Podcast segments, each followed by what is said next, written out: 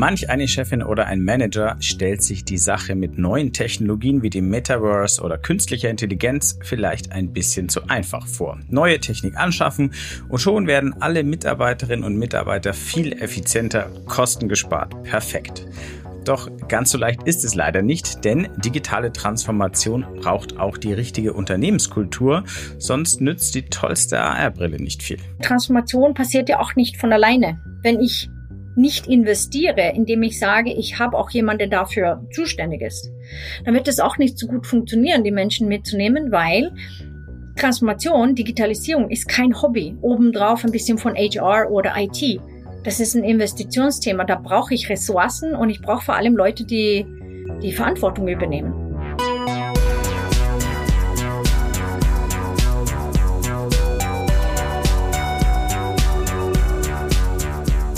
Hi und willkommen mal wieder zu New Realities, dem Podcast von 1E9 und dem XA Hub Bavaria. In dem Podcast wollen wir euch neue Realitäten vorstellen, also Projekte, Ideen, Konzepte und Produkte in Virtual, Augmented und Mixed Reality, kurz gesagt in Extended Reality. Ich heiße Wolfgang Kerler, ich bin Chefredakteur von 1E9 und diesmal spreche ich mit Anna Kopp von Microsoft Deutschland wo sie Director IT ist, außerdem Niederlassungsleiterin in München, Co-Chair des Women at Microsoft Boards und vieles mehr. Sie ist also nicht nur Expertin für digitale Technologien, die in Unternehmen eingesetzt werden können, sondern auch für die Kultur in diesen Unternehmen. Und neben all diesen Dingen hat sie auch noch eine eigene Rockband und ist VR-Gamerin, wie geschaffen also für unseren Podcast. Wir sprechen mit Anna über XA in Firmen und sogar an blutigen Tatorten, über JetGPT und Co., als auch über KI und über die Frage, wie man Menschen bei der digitalen Transformation mitnimmt und dann auch noch über Diversity im XR- und Tech-Bereich. Da gibt es nämlich auch noch viel zu tun. Viel Spaß dabei!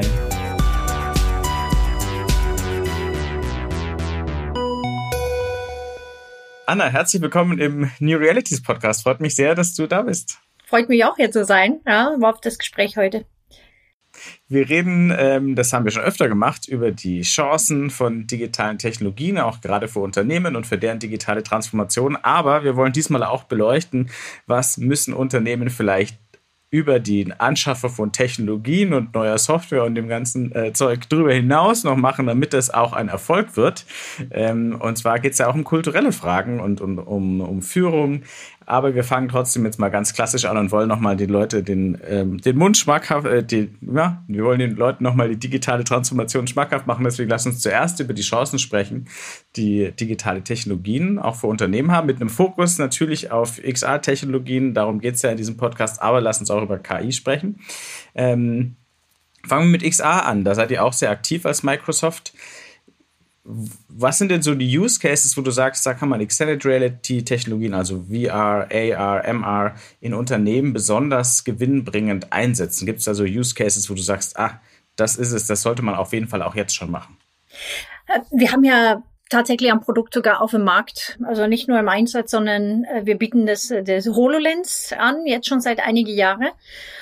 Und ich habe selber mal ausprobiert und das ist super spannend, aber was das für einerseits es räumt Probleme aus dem Weg, es hilft bei Engpässe und es kann auch Effizienz treiben. Und ähm, fangen wir damit an, also wirklich so die, wie das funktioniert und was ich so cool finde, ist das wie, das ist sehr easy, das halt zu benutzen. Du hast die Brille an und du kannst da halt mal mit, mit so einem Menü, was du da zum Beispiel dann, du siehst es halt in, in Augmented Reality auf deinen Arm, kannst du zum Beispiel Trainings machen. Also du drückst lange und sagst, hier will ich einen Pfeil und wenn man darauf klickt, dann kommt folgende Text. Also ich kann halt dann, ich kann rumschauen und einfach meine Umwelt beschreiben. Und das ist ja das, was die Augmented Reality ausmacht. Das ist nicht volle Virtual Reality, sondern du legst einfach ein Layer auf das, was du eigentlich siehst.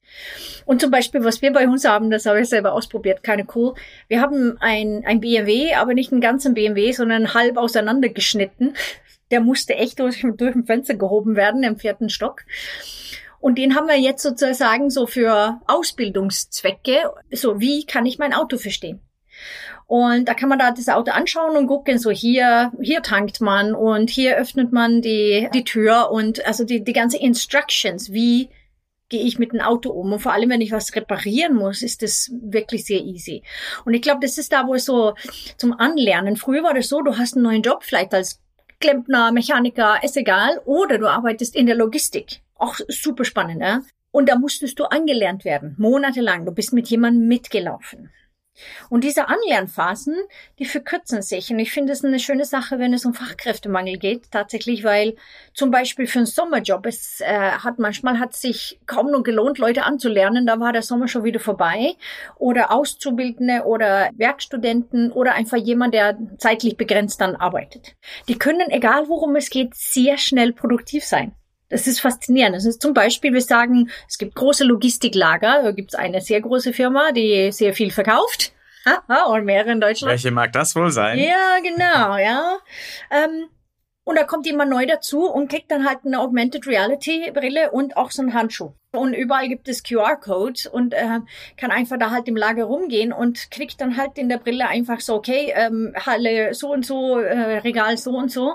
Kann auch mal mit dem Finger einfach dann halt den Barcode scannen, das richtige Produkt. Man muss überhaupt nicht mal das ganze Lager kennen. Und das kann man sehen, das ist ein super Beispiel für wie, wie komplex es sein kann, bis man sich da halt irgendwie zurechtfindet wo was ist, dauert sehr lange.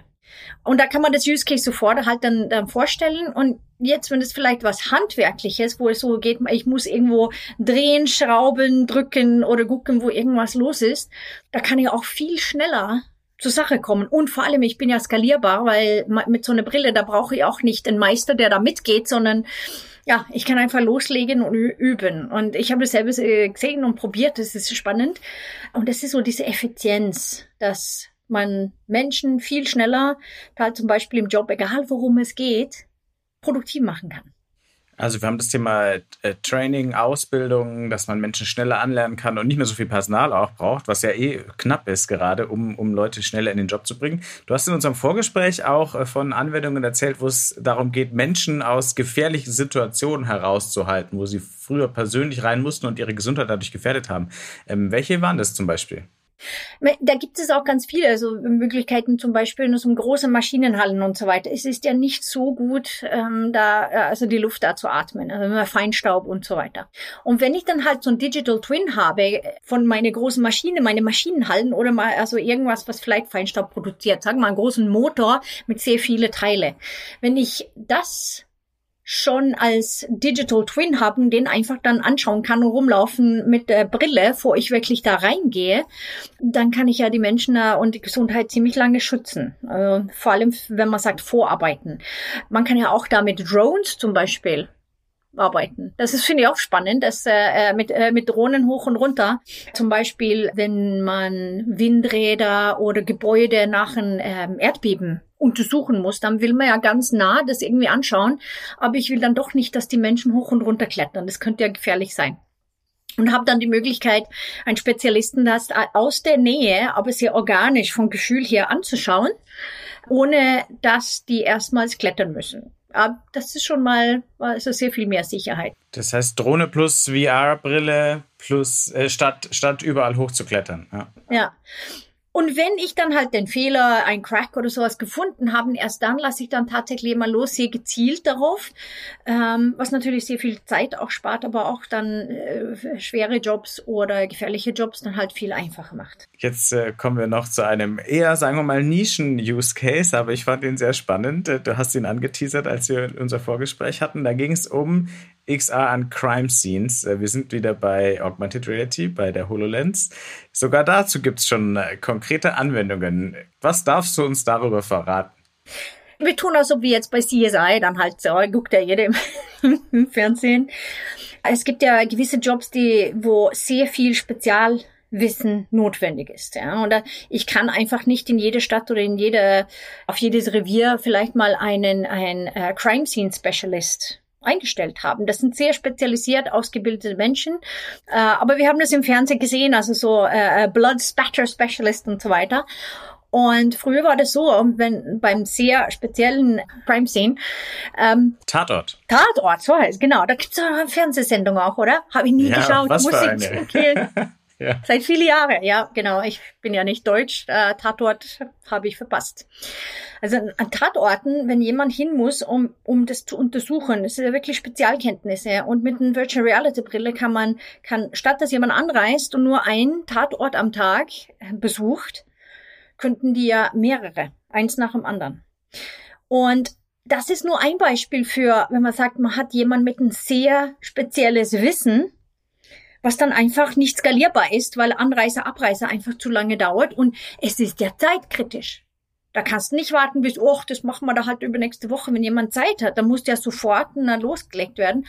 Und das finde ich auch so ein gutes Beispiel für, wo Spezialkenntnisse und Skalierbarkeit bei dringlichen Aufgaben ist ja so viel besser zu lösen. Und vor allem, es gibt ja auch so Tätigkeiten, solche Jobs, es dauert dann immer sehr, sehr lange. Wir kriegen ja dann auch eine, eine gewisse Geschwindigkeit rein, die vielleicht notwendig ist. Das heißt, jemand ist vor Ort am Tatort mit zum Beispiel einer HoloLens und der Experte, die Expertin mit dem Fachwissen kann sich remote zuschalten und quasi live Einschätzungen teilen und sagen, was zu tun ist. Guck mal rechts, guck mal nach vorne, da ein Foto machen, wie, also so das abmessen und so weiter, ja, genau. Spannend, gell? Äh, sehr, sehr spannend, ja. Ähm, insofern, XA ist ein großartiges Thema. Jetzt gerade ist der Hypezug ein bisschen weitergefahren und äh, nicht mehr das Metaverse ist das Gesprächsthema Nummer eins, sondern künstliche Intelligenz, vor allem generative künstliche Intelligenz weil sich natürlich auch gerade Unternehmen fragen, wie kann man äh, JetGPT, Bing, BART, DALI, Stable Diffusion und Co. sinnvoll einsetzen. Und Microsoft ist da relativ, also was heißt relativ, sehr schnell mit ersten Produkten tatsächlich am Start gewesen und auch an OpenAI beteiligt, der Firma hinter äh, JetGPT. Wenn jetzt Kunden, Kundinnen dich fragen, okay, was machen wir denn jetzt mit dieser, mit solcher KI? Wie können wir die sinnvoll für uns einsetzen? Was sagst du denen dann? Was sind dann deine Vorschläge? Äh, mein erster Vorschlag ist auf jeden Fall, sich darauf einlassen und schon versuchen, sich damit zu befassen. Also das kann ja jeder Privatmensch jetzt auch machen. Viele haben das ausprobiert, sobald ChatGPT auf dem Markt war, jetzt seit Anfang des Jahres. Da hieß es plötzlich, hast du schon mal Hast du schon probiert? Machst du es schon? Und viele machen es schon. Ja. Und Nummer eins, was wir immer sagen, ist also, KI ist, das ist kein Autopilot. Der Kevin, der Roboter, wird schon lange nicht meinen Job übernehmen, aber es ist ein Co-Pilot, jemand, der mir hilft, meinen Job besser zu machen. Also zum Beispiel sehr mühsame Tätigkeiten wie Recherche und so weiter. Das kann alles für mich gemacht werden, aber der Mensch muss irgendwann mal immer noch dran sagen wir zum Beispiel, dass ich irgendwas verfasse mit KI. Dann kriege ich einen Text und es ist vorrecherchiert und jetzt, ich habe kein einziges Mal, wo ich das selber gemacht habe jetzt, irgendwas, was so hundertprozentig war, dass ich sage, ja, das ist es und das nehmen wir, sondern man muss schon immer selber dran. Wenn man denkt, ach nee, das wäre so besser oder so war es nicht gemeint. Und das bedeutet, dass ich am Schluss eigentlich, ich bin ja derjenige, der auf Send drückt oder auf Save drückt oder sagt, ja, das schicke ich oder das werde ich so präsentieren. Und ich stehe vielleicht auf der Bühne, wenn das halt zum Beispiel eine äh, PowerPoint-Präsentation ist. Sprich, Copilot, ein Assistent.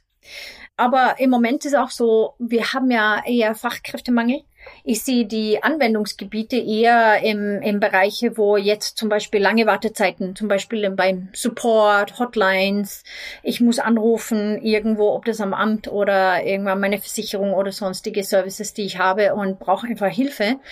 Und es ist so, dass man sehr oft sehr lange in der Warteschleife hängt, ja, weil die extremst unterbemannt sind. Und deswegen ist es auch, die werden auch nicht so schnell äh, ihre Jobs verlieren, sondern eher nur versuchen halt davor mit KI so viel wie möglich schon Vorarbeit zu leisten, dass wenn ich mit einem Mensch spreche, dass es dann gleich auch zur Sache geht. Dann gibt es das super coole Beispiel von Ikea, auch aus meinem Land, schwedische Firma, auch glaube nicht mehr seit einigen Jahren, aber trotzdem, also blau-gelb. Da gibt es einige Berichte darüber, dass die entschieden haben, dass die versuchen, KI jetzt einzusetzen im Support aber die Mitarbeitenden, die an der Support-Hotline sitzen, die früher da zum Beispiel dann, ja, meine Schraube fehlt, okay, wir schicken Ihnen eine Schraube. Das kann alles automatisiert werden. Die werden jetzt umgeschult zur Einrichtungsspezialisten, um Hilfestellung zu geben. Und das finde ich sehr interessant, weil das bedeutet, der Service wird aufgewertet durch KI, aber am Ende ist es der Mensch, der aufgewertet wird weil die Standardaufgaben einfach automatisiert sind. Es klang schon durch, aber ich frage trotzdem nochmal konkret nach. Du glaubst also nicht, dass KI zum äh, großen Jobkiller wird? Nee, das glaube ich nicht. Wirklich nicht. Ich sehe eher so die Chancen, das mit KI zusammenzuarbeiten und das in, diesen Balance hinzubekommen. Dafür stehe ich auch selber, weil ich finde das wirklich wichtig und ich habe auch sehen, gesehen, was man damit machen kann, um Menschen zu helfen. Und jetzt sagen wir mal ehrlich, also solange, also wir haben ja schon seit sehr viele Jahre KI eigentlich im Einsatz. Und solange der Autokorrektur nicht besser ist, wenn ich ein SMS schreibe, dann glaube ich, wird mein Mobiltelefon meinen Job auch nicht so schnell für mich komplett erledigen, dass ich dann ja in Rente gehen kann. Wird dauern. Das stimmt. Wobei bei der Spracherkennung, also wenn man Textnachrichten diktiert, da gab es jetzt endlich echte, echte große Fortschritte. Aber bei der Angst äh, vor KI als Jobkiller, die sich ja auch durch die Geschichte ehrlicherweise durchzieht, mal Roboter, mal KI, da sind wir aber schon bei dem Punkt angelangt, der dir besonders wichtig ist, dieser menschliche Faktor, wenn es um digitale Transformation geht. Denn XR oder KI sind kein Allheilmittel das heißt, man, es reicht nicht einfach zu sagen, so, jetzt haben wir JetGPT und hier ist übrigens eine AR-Brille und jetzt seid alle mal viel effizienter. So funktioniert es leider nicht. Das ist jedenfalls seine Erfahrung, hast du erzählt. Warum ist es denn nicht so einfach, dass man sagt, so, hier habt ihr neue Technik und jetzt arbeiten wir alle besser? Weil man immer noch im Arbeitsplatz die Menschen mitnehmen muss. Ja, das äh, das ist das, was digitale Transformation auch ausmacht. Und jetzt haben wir ja das als Buzzword seit einige Jahre. Ja, ich erzähle immer die Geschichte, die habe ich äh, tatsächlich von jemand anders, also nicht selber erfunden. Aber stellt man sich dann vor, wir nehmen irgendein Computer Magazine so, äh, das, äh, was ich dann gerne lese. Und ich nehme einen gelben Marker und dann markiere ich jetzt digitale Transformation, Digitalisierung, Transformation. Wie viele Seiten habe ich da, wo nichts gelb ist? Vielleicht mal halt so ein paar Werbeseiten. Aber es ist einfach so Buzzword geworden. Und ich, ich habe jetzt selber seit Jahren erkannt, das ist ein Menschenthema. Ich kann nicht einfach neue Technologie, ich rolle es einfach aus und sage, so, mach mal das lohnt sich ja nicht, dass meine alte Prozesse, also viele Firmen haben das versucht und dann gemerkt, oh, jetzt bin ich aber nicht schneller und effizienter, wir brauchen neue Systeme. Und dann baut man neue Systeme, aber bei den äh, Requirements hat man gesehen, dass man im Prinzip das alte einfach nachbaut, statt wirklich die Prozesse anzufassen.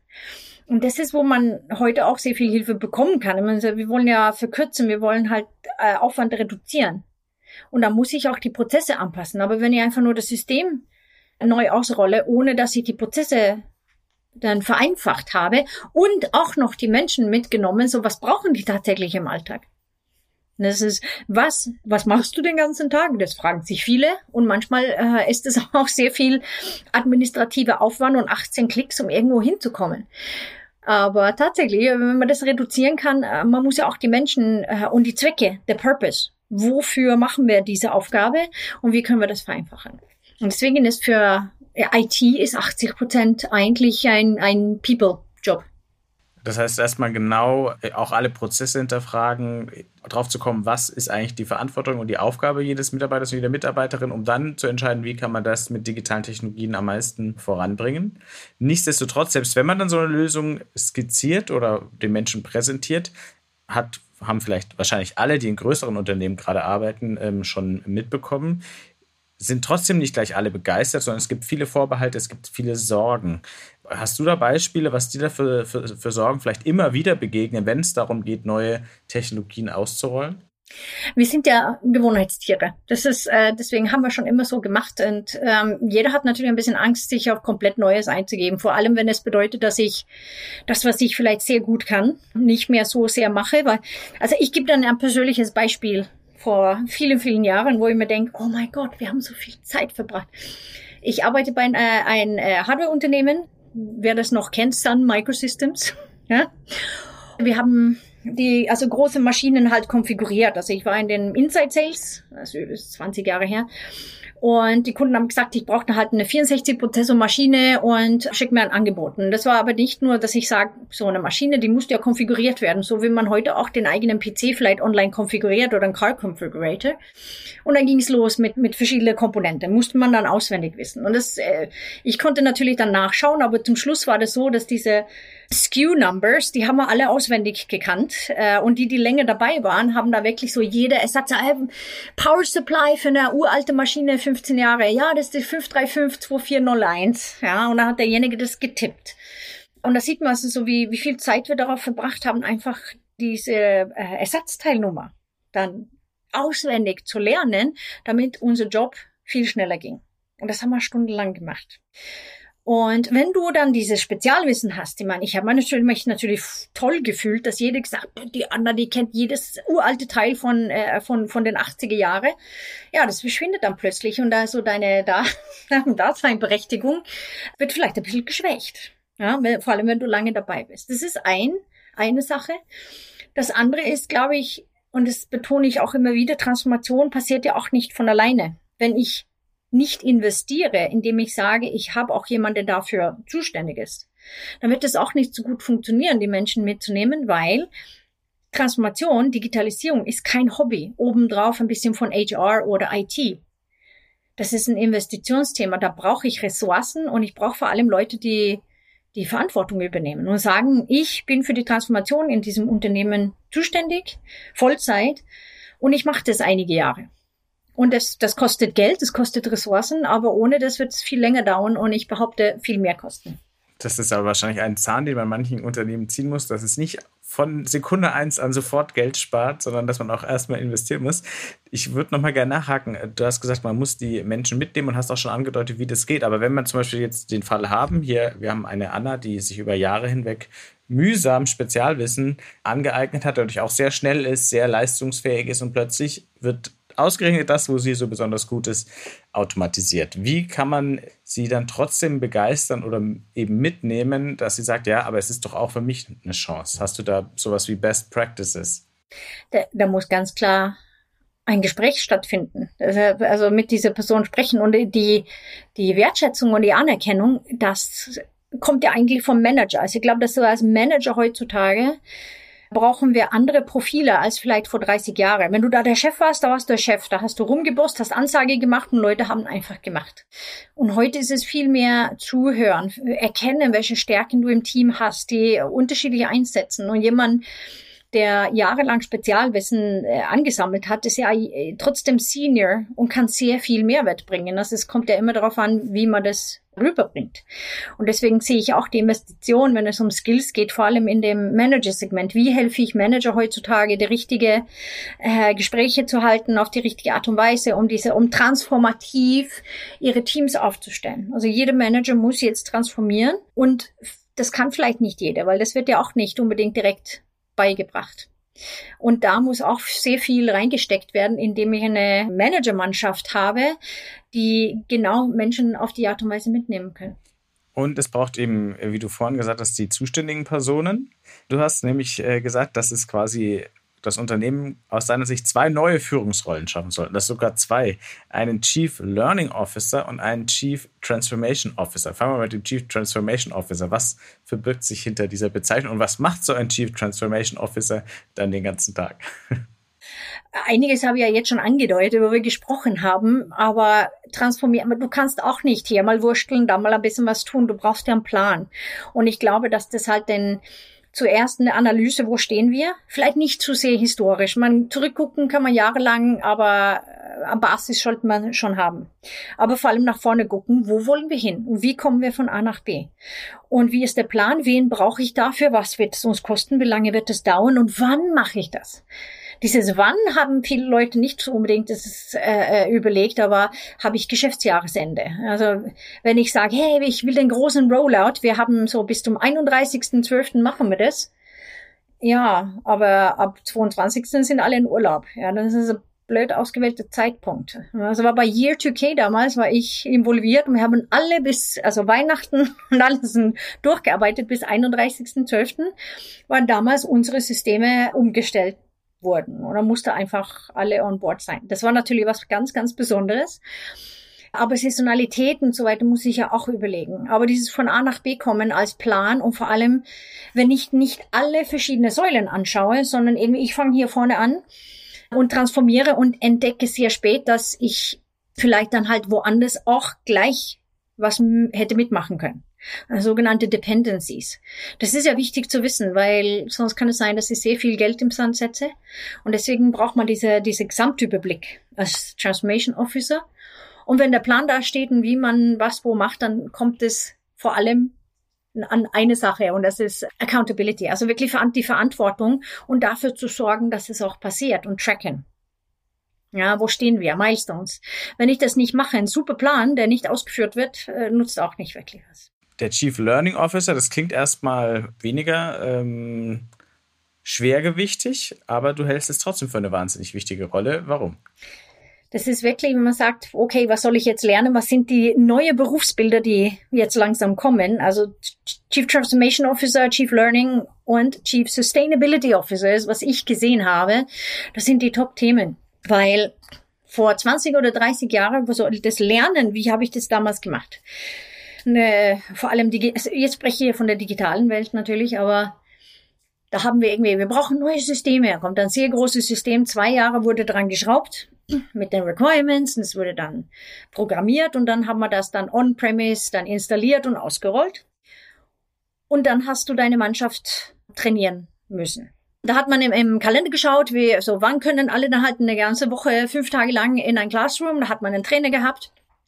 Und da sind alle zusammen getrommelt. Das kostet sehr, sehr viel Geld. Und vor allem die Verschwendung liegt ja daran, dass du nicht so äh, rollenbasiert agiert hast damals, sondern alle eine ganze Woche Training und da waren vielleicht nur drei Stunden für dich relevant.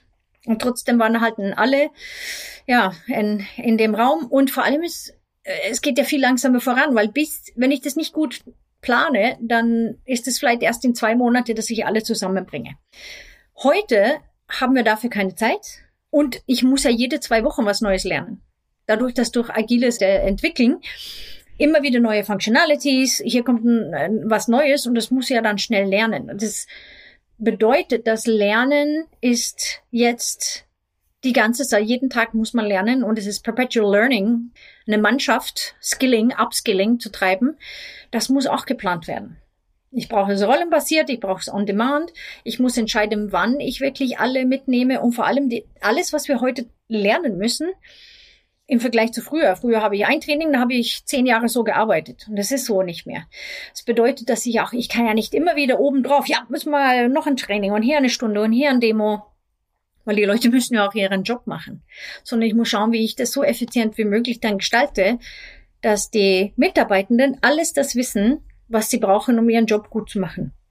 Weil sonst A, macht es keinen Spaß und es ist ja auch der Anspruch von unseren Kunden, dass wir richtig gut ausgebildete, zertifizierte Mitarbeiter haben. Und das muss man, jede paar Monate ist was neu und da muss ich nachlegen. Und ein Chief Learning Officer ist ein super spannender Job, finde ich, weil das ist jemand, der die Strategie sowohl auf diese kleine taktische Trainings, wie machen wir diese, wenn ich dann sage, wir gehen auf äh, Video on Demand und selbstgesteuertes Training, ja, da muss ich ja auch eine Infrastruktur dafür bringen, aber auch die Tracking-Struktur, wann wer wo welches Training machen soll. Das ist sehr viel Aufwand tatsächlich.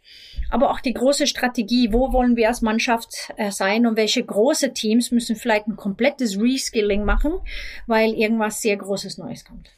Apropos, die Leute haben keine Zeit mehr, um sich fünf Tage in Schulungen zu setzen. Auch du hast sehr viel zu tun. Denn du bist nicht nur CIO von Microsoft in Deutschland, du bist auch Niederlassungsleiterin und du hast noch ein Thema, für das du dich engagierst und zwar weit über Deutschland hinaus. Du bist im Lead bei Women in Microsoft Europe, Middle East und Africa. Warum machst du das und was machst du da? Äh, das, das ist eine sehr große Aufgabe. Ich habe angefangen, mich für also Gender Equality, also Frauen in Tech, äh, schon vor mehrere Jahren zu engagieren. Irgendwann wurde ich gefragt in Deutschland, ob ich dann Chairwoman, also so der, äh, das lokale deutsche Frauennetzwerk äh, zu leiten. Und das habe ich drei Jahre gemacht und dann wurde ich dann für EMEA angefragt. Und ich habe dann auch erkannt, ich meine, viele andere Firmen haben auch solche Netzwerke.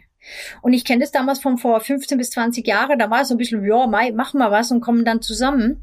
Und mittlerweile ist es bei vielen wirklich programmatisch bis hin zum, dass Firmen ein Diversity and Inclusion Lead haben, meistens in HR, und das wirklich programmatisch treiben. Weil es einfach ein wichtiges Thema ist, dass also nicht, nicht nur die Gleichstellung für also Frauen und Männer, sondern natürlich auch alle anderen Minoritäten, dass die sich wohlfühlen in einem Unternehmen, weil Menschen, die sich nicht wohlfühlen oder ein toxic uh, workplace, die gehen wieder und die gehen woanders hin. Und das will natürlich keiner, sondern wir wollen ja und alle wollen, dass die Mitarbeitenden sagen, ja, hier, guter Arbeitsplatz, hier bleibe ich. Weil es ist ja auch, hat mit dem Lernen zu tun zum Beispiel. Ich habe dann Leute ja, jahrelang angelernt, zertifiziert und wenn das dann so einfach ist, dass er, ach, gefällt mir nicht, jetzt gehe woanders hin. Es ist ja wirklich sehr viel Wissen, was verloren geht. Oder wenn ich erfahrene Mitarbeiter auch verliere. Und ich will neue Talente für mich gewinnen. Also hat sehr viel, also ist wirklich ein Business-Thema geworden. Und deswegen ist für mich das äh, Frauen in Tech. Und ich versuche das äh, jetzt eher so auf strategische Ebene auch zusammenbringen, dass ich mit anderen Firmen, also sowohl unsere größten Kunden wie auch einige sehr große Partner, einfach da Kontakt aufnehmen und sagen, habt ihr auch ein Frauennetzwerk? Wer leitet das dann in Deutschland, in Europa? Wie sieht's aus? Und bis jetzt hatten die auch immer EMEA-Leads bis hin zum globale Leads. Synergien finden, gemeinsame Events. Ich komme zu euch und präsentiere, ihr kommt zu uns und präsentiere. International Women's Day im März jedes Jahr. Das ist natürlich so eine Sache, wo, wo sehr viele Aktivitäten stattfinden. Wie kann man das dann gemeinsam gestalten? Und allein schon bei uns haben wir auch mehrere Netzwerke. Wir haben LinkedIn, wir haben GitHub, wir haben unsere Data Centers, die dann separat vom Mutterhaus Microsoft. Und es geht vor allem darum, Synergien zu finden und wenn jemand was Gutes macht, das so zu applizieren, dass sehr viel mehr Leute davon was haben. Das sind tolle Ideen, die ich immer wieder finde und sage, hey, bist du bereit, zu uns zu kommen und das vielleicht zu präsentieren? Ähm, und dafür haben wir aber das hier im Angebot. Und so rollt es dann langsam. Es ist ein bisschen zeitintensiv, aber sehr bereichernd. In der gesamten Tech-Branche sind Frauen immer noch äh, unterrepräsentiert, trotz aller Bemühungen. Das ist wahrscheinlich auch den meisten klar. Aber worüber wir tatsächlich auch in diesem Podcast noch gar nicht so oft gesprochen haben, ist das äh, Thema, wie es im XR-Bereich um den es ja auch schwerpunktmäßig in diesem Podcast geht. Klar, wir hatten viele Projekte auch schon aus dem künstlerischen Bereich, da ist alles ein bisschen diverser, aber wenn wir im B2B-Kontext sind, waren auch die meisten unserer Gesprächspartner tatsächlich Gesprächspartner und nicht Partnerinnen. Wie erlebst du da in, beim Thema XR die Diversität und auch die Repräsentation von Frauen und, und Minderheiten? Eigentlich hast du es sehr gut gesagt, weil ich sehe das auch als, als es wirklich auffällig, dass es, dass Frauen unterrepräsentiert sind auf einige Events gewesen und äh, gesprochen und da fällt mir auch wie, immer wieder auf, dass da sehr wenig Frauen unterwegs sind. Und bei neue Technologien, deswegen finde ich das unheimlich wichtig, das auch anzupacken, bei neue Technologien, wir haben ja einen gewissen Bias, vor allem in künstlicher Intelligenz. Und wenn ich dann nicht alle mit einbinde, die möglicherweise Innovation halt dann da hier mittreiben, dann werde ich einfach mein Publikum vielleicht nicht zu 100 Prozent supporten können. Ich gebe dir ein persönliches Beispiel. Ich bin selber Gamer, Virtual Reality, ein Quest 2 habe ich und spiele gerne. Und das blöde Teil, das fällt mir auf die Nase, das ist einfach zu groß, das ist für Männer konzipiert. Also die meisten Devices, wenn man das anguckt, ist nicht für Frauen. Klein, kleinere Hände, kleinere Arm, äh, Armweite. Jetzt am Wochenende gespielt und habe gedacht, ich schreibe jetzt wieder Support an. Da ist es ein, ein, ein äh, Sportspiel, wo man Sachen unboxen muss. Und zur Seite ist einfach, meine Arme sind zu kurz. Die, die Teile, die man treffen muss, die, die sind einfach zu weit weg ich kann da meine, meine Körpergröße kann ich in diesem Spiel einstellen, sprich in äh, Spiel in der Höhe geht, aber ähm, auch ein kleinerer Mann hat immer noch längere Arme als eine kleine Frau. Und also kann ich da keine 100 Prozent erreichen, äh, weil meine Arme zu kurz sind, weil es einfach noch nicht, meistens nicht durchgetestet, auch mit Frauen zum Beispiel. Das ist der Grund, als sehr einfaches Beispiel, warum man in solche neue innovative Technologien sowohl Männer als auch Frauen braucht, nur um zu testen, ob es wirklich auch für alle in der Zielgruppe passt, weil es gibt genauso viele weibliche Gamer wie Männer, aber trotzdem ist es nicht immer für uns angepasst. Vor allem, wenn es darum geht, dass die Körpergröße vielleicht mal ein Faktor ist. Und hast du das Gefühl, die Situation verbessert sich in den letzten Jahren? Überall eigentlich schon, ja, weil es ist, äh, die Akzeptanz ist viel höher. Wir treiben ja wirklich die Aktivitäten sehr proaktiv. Und ich glaube, dass viele von diesen Branchen, auch die XR-Branche, sucht Frauen. Ich glaube, es ist sehr wichtig, dass man halt vielleicht auch jetzt dran geht und sagt, wie erreiche ich Frauen so, dass die sich sehr dafür interessieren und in diesem Bereich dann tätig zu sein. Deswegen ist es wichtig, dass man da auch rausgeht und, und Begeisterung schon auf Schulebene, aber auch die Universitäten natürlich, dass dass man die Talente für sich gewinnen kann, weil die kommen ja nicht von alleine, sondern die muss man sich holen. Aber dann muss man das auch proaktiv machen und vor allem dann zeigen, was die Möglichkeiten sind. Was wäre ein ganz konkreter Tipp, äh, wo du sagst, so kann man äh, mehr Frauen erreichen? Sollen zum Beispiel wir mehr Frauen erreichen? Warum nicht Frauen-Events? Also alleine das müssen auch Frauen, ich habe so viele, so viele Ideen, was man da machen könnte.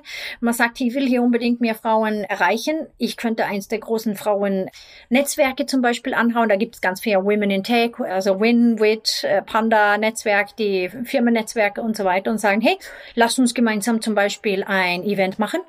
Lass uns auf die Universitäten zugehen da gibt es äh, einige so Privatunis. Ich arbeite zum Beispiel mit Munich Business School und auch Campus M Uni von der Uni Mittweida, die sehr viele, sehr moderne Lehrgänge haben, zum Beispiel auch äh, E-Sport Management.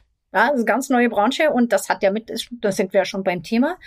Ja, dann lass uns vielleicht mal ein Event machen, ja, um das zu zeigen. Also es gibt ganz viele Möglichkeiten. Alles, was man machen muss, ist es A, erkennen und B, einfach machen. Keine sagt, nö, wollen wir nicht. Das ist alles, was ich angekurbelt habe, ist immer, ja, cool, mach mal. Wir kommen zu euch, wir machen ein Event. Wir, also jede ist sofort begeistert und mit dabei. Man muss nur irgendeine Idee haben und einfach rausgehen und machen. Sehr gut. Dieser Ratschlag am Schluss lässt sich auch noch auf ganz viele andere Dinge übertragen. Eine Idee haben und dann auch wirklich machen. Deswegen finde ich, ist es ein großartiges äh, Stichwort. Anna, herzlichen Dank, äh, dass du deine Erfahrungen, dein Wissen und diese Insights geteilt hast für uns. Mir hat es großen Spaß gemacht und unseren Hörerinnen und Hörern sicherlich auch. Vielen Dank. Danke auch.